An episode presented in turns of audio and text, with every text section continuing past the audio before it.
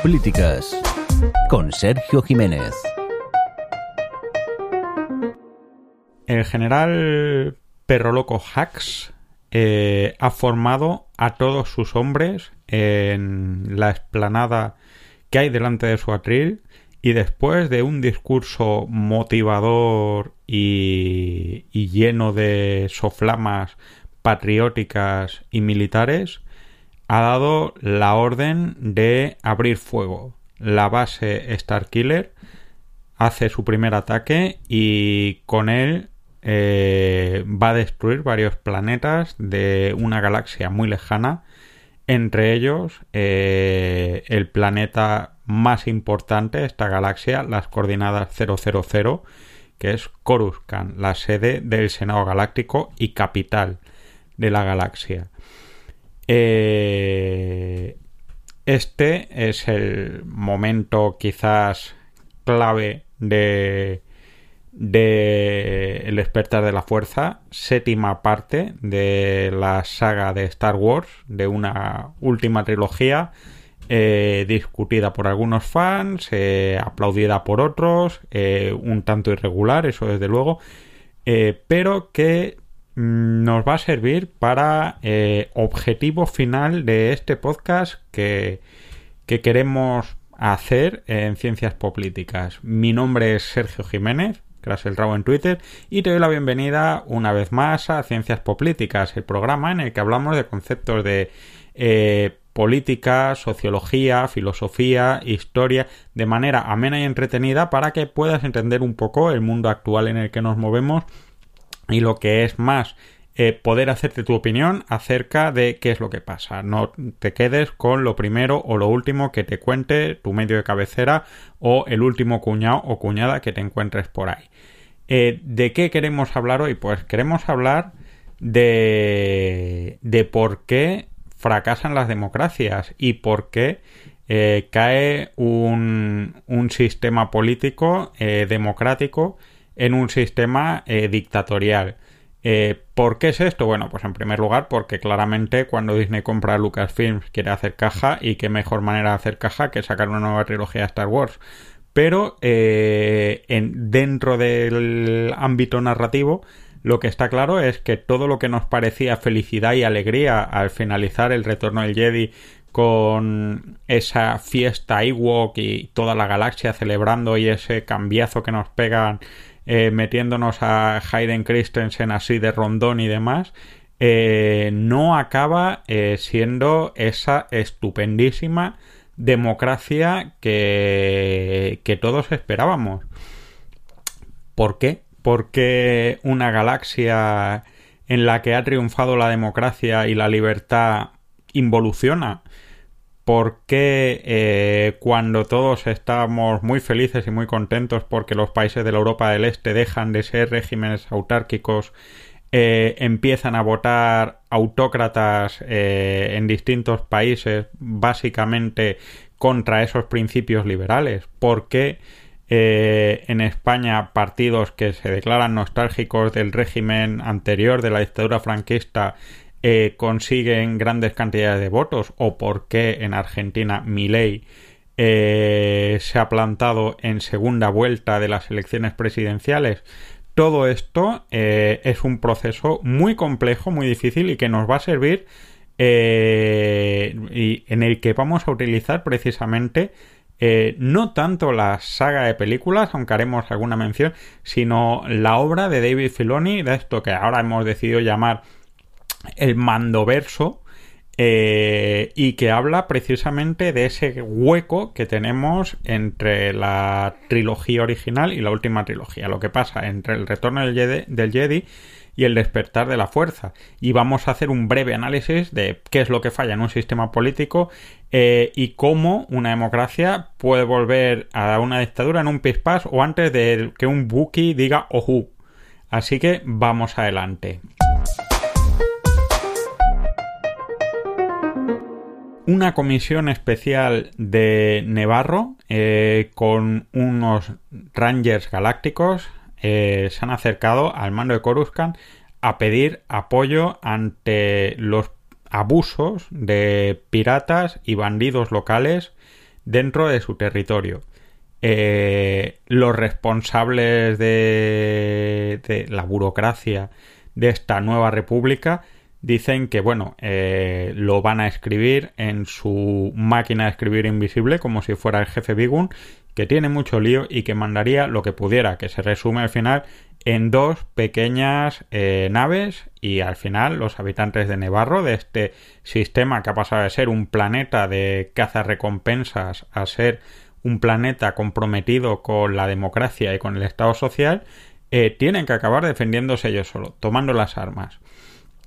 Eh, estos son e, este es un ejemplo de lo que son los factores estructurales que, que, llevan a que una democracia se tambalea con un sistema político se caiga. Y es que eh, la incapacidad de mandar eh, estos refuerzos, estas medidas de protección, son quizás la, primera idea de por qué fracasa un Estado. ¿no? Eh, dentro de la idea hobbesiana, Hobbes, no, no el tigre de Calvin, sino el filósofo inglés del siglo XVII, dice que la primera función de un Estado es proteger a, a, sus ciudadanos y que sus ciudadanos muy gustosamente ceden su libertad a cambio de protección. Eh, evidentemente eh, no es el ideal democrático, pero lo que está claro es que si un Estado no es capaz de proteger a su ciudadanía, eh, no va a llegar a, a, mantenerse en funcionamiento. Y este es un primer ejemplo muy claro y muy evidente. Lo cierto es que esto nos lleva a una gran pregunta y es qué es lo que hace, qué es lo que llamamos la protección del Estado y, cómo puede un Estado hacer, eh, darla o cómo puede no llegar a hacerlo, ¿no? Eh, digamos que lo que estamos viendo en el filoniverso, en el mandoverso, es una burocracia absolutamente ineficaz. Eh, digamos que el burócrata de la nueva república es a los empleados públicos lo que los Stormtroopers a los tiradores y a los soldados. No dan con una, no dan una ni con la mejor de sus intenciones. Y es que hay que reconocer que por lo que hemos visto, especialmente en, en Andor, del que ya hablamos en su programa especial, eh, la burocracia imperial funciona de maravilla y lamentablemente la, la, la nueva república no parece tener una burocracia que sea capaz de hacer que el Estado funcione. El Estado o esa república o esa galaxia no tiene capacidad para responder. Lo vemos con el tema de los Rangers y lo vemos también en Ahsoka, ¿no? Eh, todos los problemas que tiene Ahsoka para conseguir refuerzos para prevenir una amenaza son un ejemplo de esa lentitud democrática que, que vamos encontrando eh, en esta trilogía y que encontramos de manera constante y muy presente, especialmente en la saga de Clone Wars, ¿no? Todas las veces que eh, tienen que ir los Jedi o que tiene que ir una senadora o que se deja eh, a planetas, a sistemas completamente a su suerte porque, bueno, directamente no hay medios o la burocracia va demasiado despacito como para proteger a sus particulares. Esto en sí mismo ya es un problema, pero la respuesta evidente eh, a esta falta de protección, ya sea de la seguridad más evidente, ya sea de evitar eh, desgracias mayores por temas naturales y demás, lleva a lo que es la insatisfacción de la sociedad civil. La sociedad civil en Star Wars es un poco especial porque es una sociedad civil bastante desestructurada, ¿no? Eh, hay planetas, cada planeta va a su bola, tiene su historia y solo hay unos cuantos que parece que viajan y todo esto, pero es una sociedad civil desestructurada. Pero en todo caso, todos esos planetas y el borde exterior, como por ejemplo nuestro querido Tatooine, eh, es una sociedad a la que totalmente las instituciones le pillan de lejísimos, ¿no? Y de nuevo lo vemos esto en el caso del libro de Boba Fett, ¿no? Eh, tenemos un planeta eh, totalmente asolado por un sistema mafioso, por ese daimio que son primero los Ha, luego es Boba Fett, luego llega el clan este que se pone a vender droga y demás y ahí no aparece nadie. Eh, Tatooine sobrevive al tema de la droga pues porque encuentran un señor mafioso que no le da por vender droga como si esto fuera el padrino en vez de mandar a soldados. Diréis, bueno, Jabba Had estaba en mandando en la saga inicial, pero pensad que a quien le dice Obi-Wan Kenobi en, en Una Nueva Esperanza, estos no son los androides que buscas, es a los soldados, a los guardias de asalto. ¿Esto qué quiere decir? que, bueno, eh, permitirían que haya mafiosos, pero hay una policía, hay una institución, hay un Estado que está haciendo algo. Posiblemente mantener un sistema injusto, posiblemente, pero en todo caso está, que es algo que no vemos en ninguno de los casos en el libro de Boba Fett. Eh, lo cierto es que eh, el sistema o, estas galaxias que, que tenemos eh, son galaxias tan amplias que son realmente difíciles de, gobernar en términos efectivos. Eh, y más con un sistema que parece que está absolutamente centralizado y que igual que eh, cuando yo era pequeño en mi pueblo había que ir a para todo a Granada para hacer cualquier cosa tienes que ir a Coruscant estés donde estés no Tú me dirás eh, quién tiene tiempo para cuando le están saqueando unos piratas, vete a Coruscant, llama a estos que tienen que decidir si mandan, cuántos mandan para que al final te manden al pavo de King's Convenience con toda su buena voluntad, pero que está totalmente superado en números y medios por esos piratas. Pues al final dices, pues mira, para Vieja República me quedo con Boba Fett. Estás escuchando Ciencias Políticas. Cuando Ashoka y Sabine están haciendo una pequeña investigación acerca de eh, una pérdida de maquinaria en los astilleros que están desmantelando la flota imperial, de repente eh, cuatro o cinco de los operadores de, de, ese astillero se levantan a grito de larga vida al imperio, se lían a tiros. Eh, al final, bueno, pues como es Ahsoka y los otros pues son unos operarios de grúa, por lo que parece, pues tampoco es que la batalla vaya a dar para mucho, pero eh, nos demuestra una cosa que es evidente y es que hay una coexistencia entre el sistema político nuevo y el sistema político eh, anterior, esa dictadura, ese imperio. Y esto siempre es un problema muy eh, importante en todas las transiciones democráticas. Pensad que, por ejemplo, Vladimir Putin no es un tipo que haya estado en la resistencia ni nada. Vladimir Putin era un señor que trabajaba para el servicio de inteligencia. Su antecesor eh, Boris Yeltsin también había servido para el sistema soviético.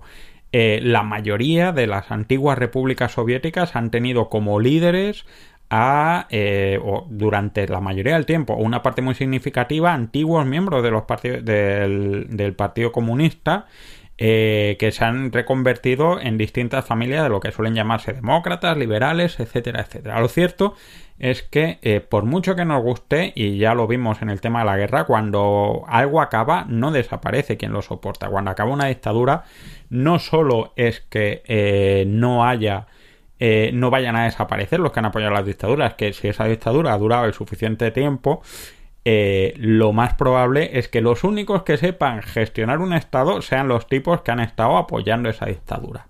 Hablamos de que la nueva república, y estamos hablando de factores políticos, llevan una situación en la que hay una coexistencia no pacífica, pero coexistencia entre las nuevas élites, es decir, eh, pues por ejemplo, la mm, senadora eh, Leia Organa, eh, como por ejemplo Mod Mothma, que parece que es la nueva canciller, como por ejemplo puede ser los, los, veteranos de la guerra, como puede ser la Sindula, con ese sistema anterior. Algunos están reconducidos y reconvertidos, como ese científico que vemos en The Mandalorian eh, a través de algo tan discutible como un lavado de cerebro, pero en otros casos eh, directamente están ahí. Está ahí Moff Gideon, que sigue teniendo un ejército y que sigue teniendo cierto pozo de legitimidad, al menos dentro de su ejército, y desde luego toda la temática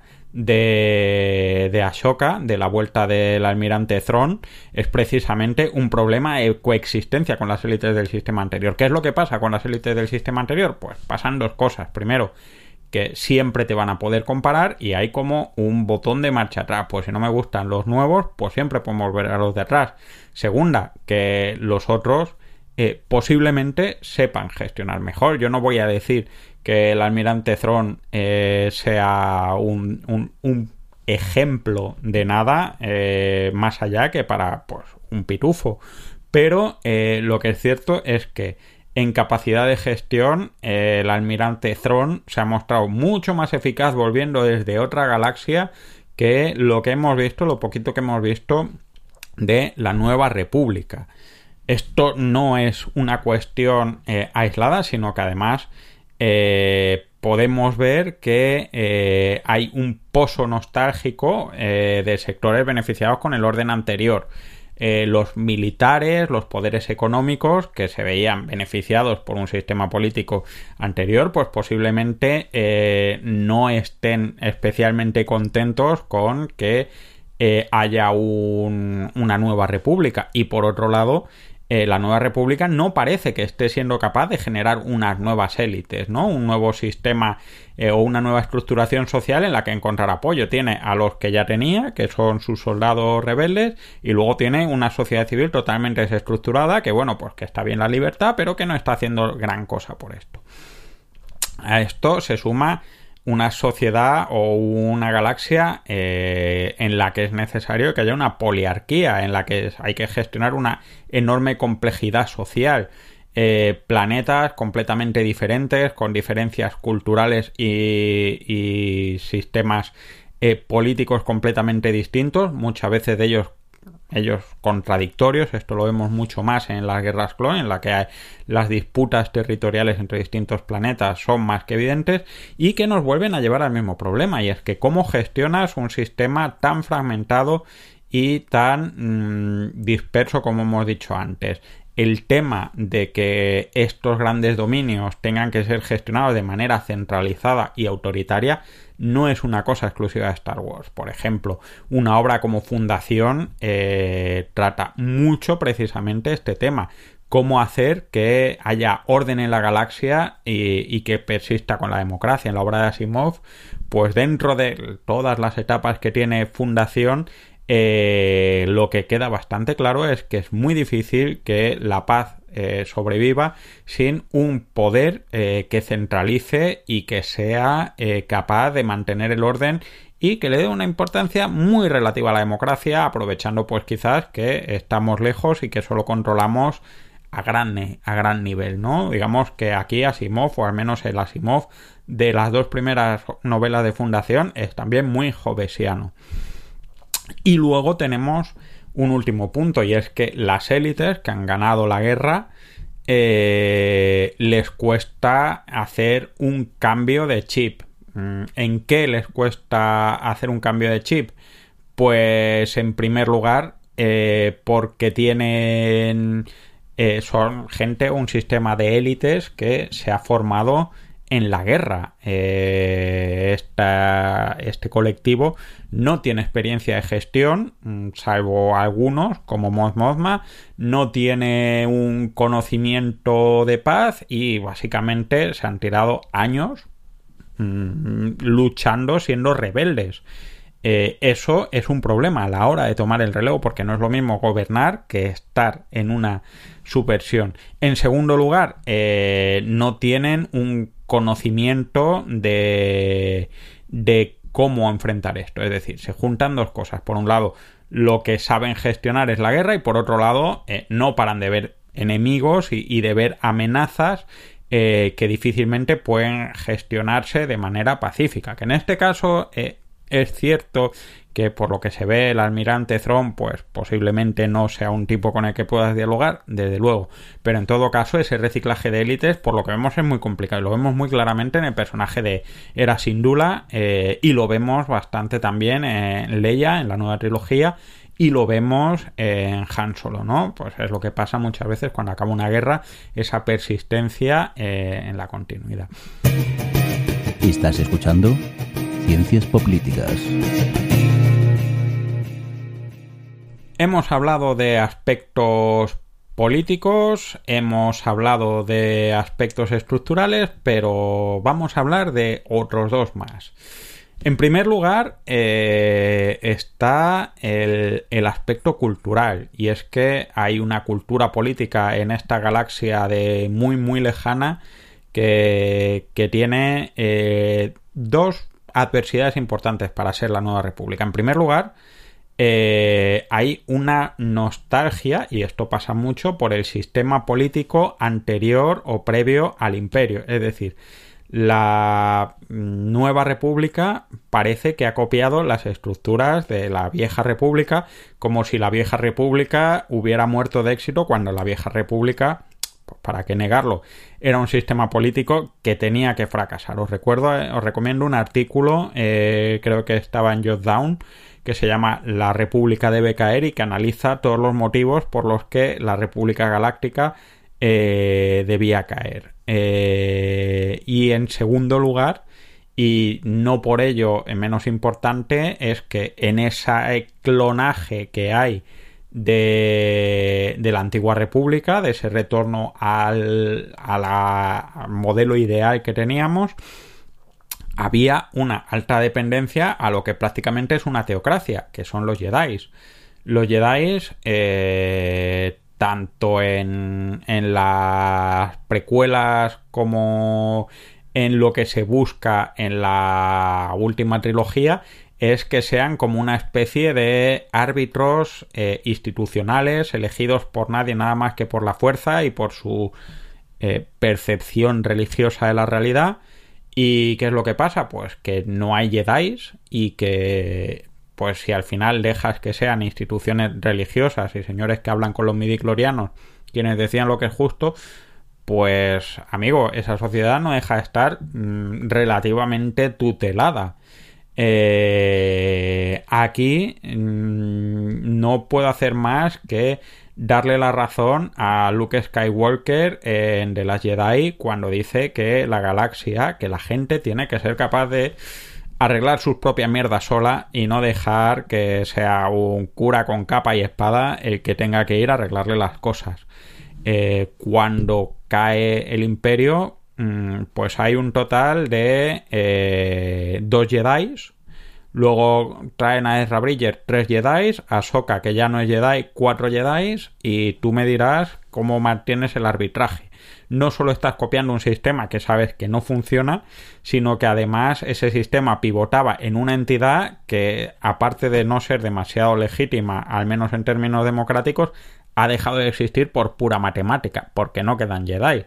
¿Que luego quieres poner una academia Jedi con Luke? Sí, pero las academias llevan tiempo. ¿Y quién tiene 20, 25 años para hacer un sistema político nuevo? Mm, yo la verdad es que no, no lo sé. Eh, normalmente estas cosas no es que vengan de la noche al día, pero tienen que ir rápido. Y hay problemas económicos. Eh, en en el término económico, digamos que no se ha tratado mucho en Star Wars más allá del tema de contrabando y las actividades ilegales y es verdad que en Andor sí se trata curiosamente todo este tema de las nóminas eh, de los soldados imperiales. Pero lo poco que sabemos de las élites políticas, de nuevo también sale en, en The Last Jedi, y es eh, en esas élites políticas, en esa gente extremadamente rica de Star Wars, no estos em, eh, senadores de Corus Can y burócratas, sino los tipos que están en Canto Bight, que son ricos. ¿Y por qué son ricos? Pues porque tienen una economía basada en la guerra. Las élites económicas, el modelo productivo de Star Wars eh, está basado, lamentablemente, es una economía de guerra, es una economía eh, en la que la inversión pública que hace el imperio es la obra pública, los pantanos de Palpatine eh, son la estrella de la muerte y los acorazados, el Valle de los Caídos de Palpatine es la estrella de la muerte, fijaros esa mano de obra esclava que vemos en, en Andor. Y, la inversión en armas eh, sabemos que es un modo de inversión pública directa de meter dinero en el mercado muy eficiente, sobre todo si hay guerra. ¿Qué es lo que pasa si tienes un sistema mm, económico basado en la creación de guerra cuando no hay guerra? Porque el sistema económico se te va al carajo. Y cuando el sistema económico se te va al carajo, ¿qué es lo que pasa? Que o bien las élites, los señores que tenían dinero, dicen qué es lo que estás haciendo y se dedican a lo que parece evidente, que es venderle un montón de armas al primer tipo que está dispuesto a pagar, es decir, las élites del sistema existente, el almirante Thrawn se va a hinchar a comprar a crédito todas las armas que le dé la gana, que es lo que creo que encontraremos eh, en la primera orden, y en segundo lugar, y muy importante, eh, un sistema con unas desigualdades económicas muy importantes que hemos visto a lo largo de todo Star Wars, ¿no? Que hemos visto eh, en Hatu eh, con, con, Rey, que hemos visto eh, de nuevo en Canto Bight con esos niños prácticamente esclavizados que llevan los caballos, que hemos visto en Boba Fett, que hemos visto en Mandalorian, que hemos visto en un montón de lados. no solo es un sistema político institucional totalmente destrozado. Es un sistema que económicamente solo ha funcionado durante un montón de años a base de guerra y que no está preocupándose en crear nada distinto de la guerra más allá que desmantelar la flota, que desmantelar la flota pues está bien, pero no es nada productivo. Hay una flota que desmantelar, cuando se acaba de desmantelarla, ¿qué haces con ella? Pues nada, ¿verdad? Pues esta es la situación.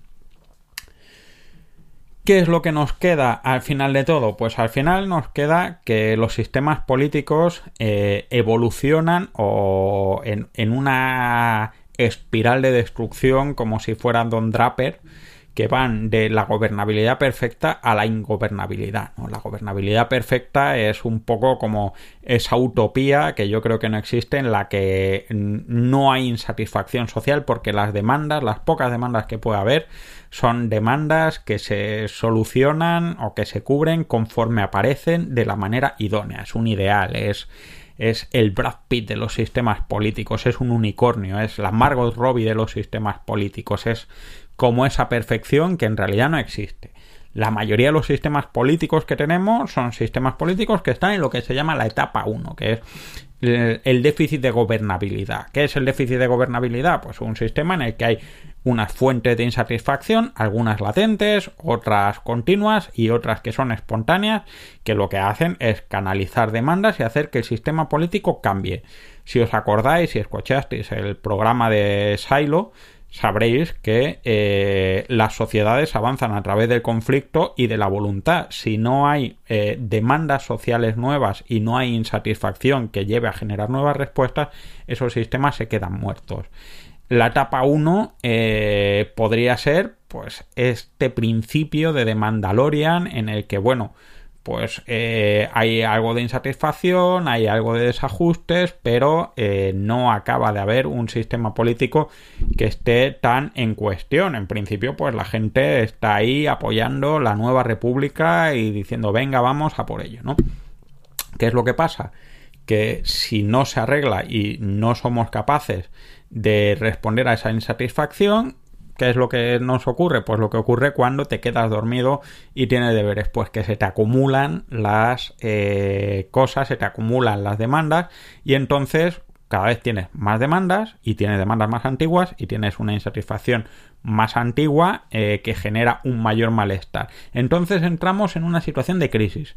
El sistema no es capaz de responder de manera sistémica al conjunto de demandas y se cae, se va cayendo poco a poco. Es decir, si ya al principio, pues lo que no puedo hacer es mandar unos pequeños eh, soldados o troopers a Nevarro, pues no pasa nada. Pues ya está, los de Nevarro se pueden aguantar. Pero si ya juntas Nevarro con Tatooine, con que está viniendo el almirante Thrawn, con que empieza a haber eh, algunos problemas en tal otro sistema, no sé qué, pues mira eh, el sistema empieza a generar más enemigos que, amigos y a tener más gente enfadada que gente contenta, con lo cual pues tampoco vamos a, a dar botes de alegría, ¿verdad?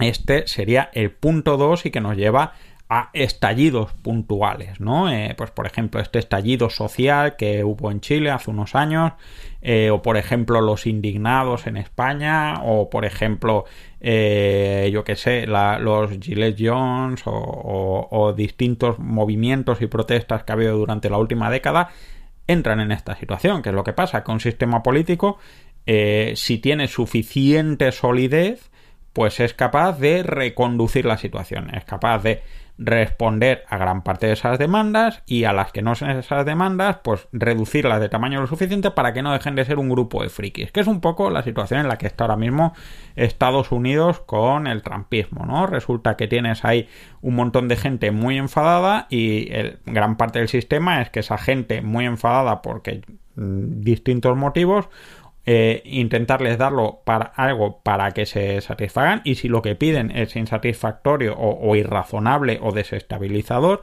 pues eh, ir reduciendo su número para que al final sean los cuatro locos que van vestidos de búfalos tomando el Senado. Pero llegamos al punto eh, crítico que es la ingobernabilidad. ¿Qué es la ingobernabilidad? Pues la ingobernabilidad es que nadie te está haciendo ningún caso. Las instituciones, en este caso, son excluidas de manera efectiva de la arena política. Eh, ahora mismo, hasta ahora, lo que hemos visto en el mando verso es que eh, quien tenía un problema iba a buscar a la República y la República pues pasaba de ellos, le decían buenas palabras y no sé qué, no sé cuánto pero no ha tenido grandes problemas. ¿Qué es lo que pasa? Cuando viene Throne y qué es lo que posiblemente pasará conforme crezca la primera orden, que la República va a ser incapaz de proteger a la gente y que eh, surja una nueva institución, la nueva resistencia, que encontraremos en el episodio 7 y que directamente estará pasando. Puedes seguir diciendo que eres un gobierno, pero eres un gobierno fallido. Y así es como caen los sistemas políticos.